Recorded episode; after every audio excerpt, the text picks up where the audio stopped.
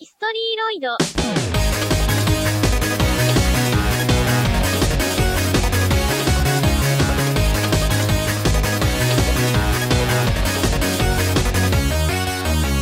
Précédemment, quand je vous ai présenté des musiciens et musiciennes dans cette chronique, j'ai beaucoup employé le mot mastodonte pour exprimer le fait qu'il y a effectivement dans la communauté vocaloïde des musiciens extrêmement talentueux qui ont été des éléments fondateurs en plus d'être des pionniers au sein, de leur discipline. Cependant, on a vite tendance à oublier que dans ce petit cercle privé des mastodontes, il y a aussi des femmes. Et aujourd'hui, je vous présente une des musiciennes les plus connues de la communauté, Oster Project.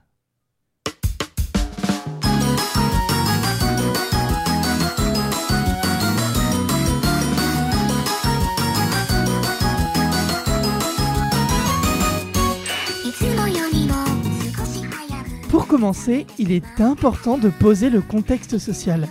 Imaginez le Japon de 2007. Bon, vous voyez un peu Vous voyez pas, c'est pas grave.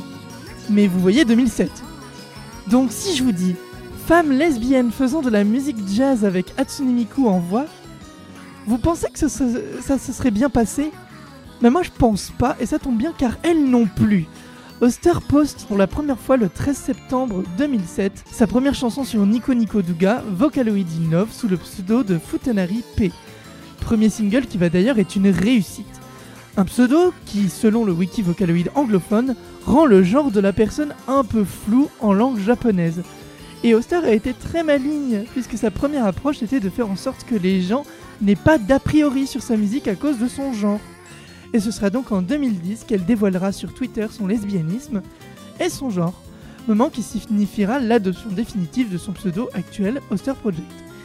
Et si elle est si connue, c'est pour plusieurs raisons.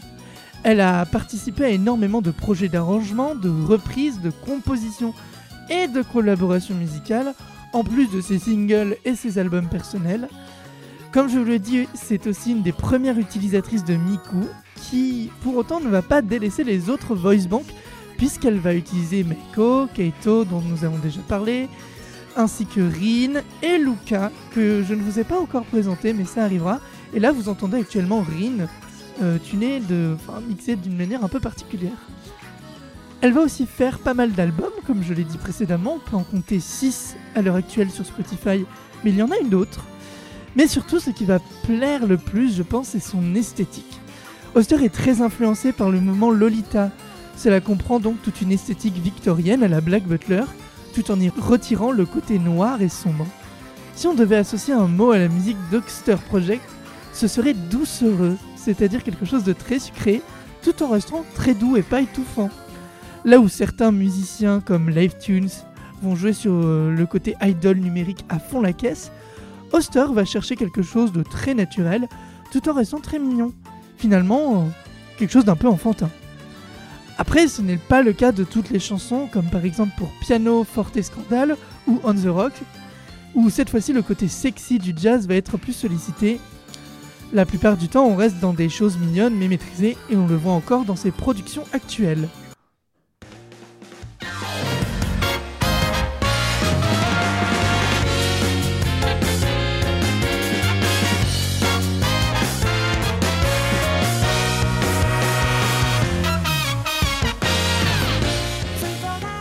Truc à noter à propos de notre musicienne du jour, c'est que c'est une vraie enfant d'Internet, puisqu'en plus des particularités de sa musique, elle s'est aussi lancée en tant que vidéaste sur Internet. Sauf que ce n'est pas elle que l'on voit, mais son avatar virtuel. Elle est ce qu'on appelle une VTuber, un personnage public d'Internet qui se protège avec une apparence créée de toutes pièces, dont on voit généralement le buste avec la tête pour simuler une position assise sur un bureau. Ce personnage est d'ailleurs animé avec des technologies de motion capture qu'on peut réaliser à la maison.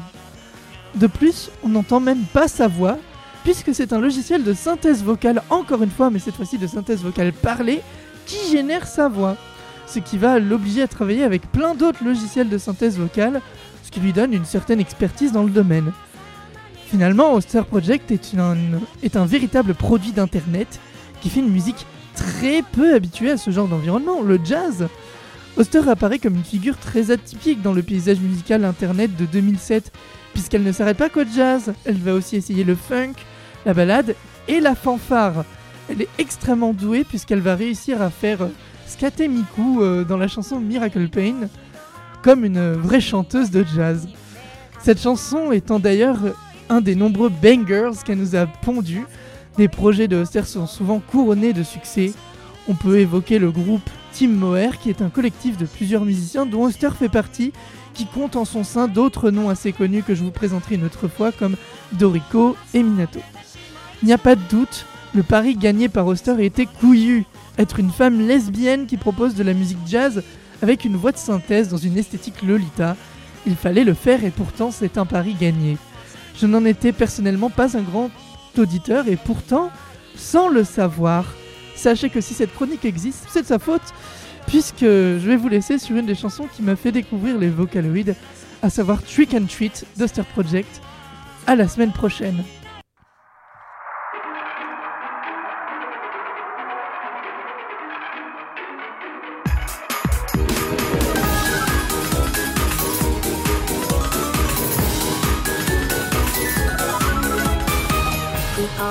深い日の中妖艶に響く声降りて降りてこの森のもっと深くまで。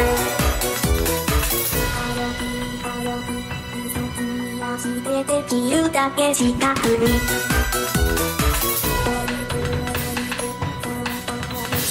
遊びを始めよう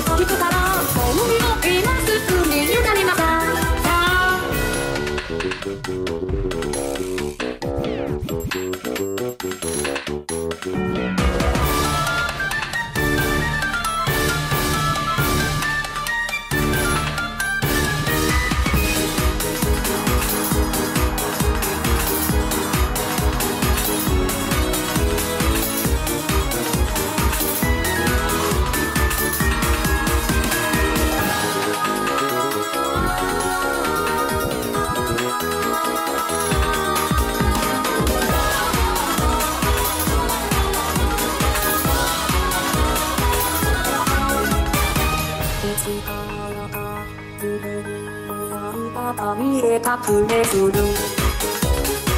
アンドルメザイクなどは存在しないとから覗き見たランタンが一時出したたぶりにはやすいのけがよだ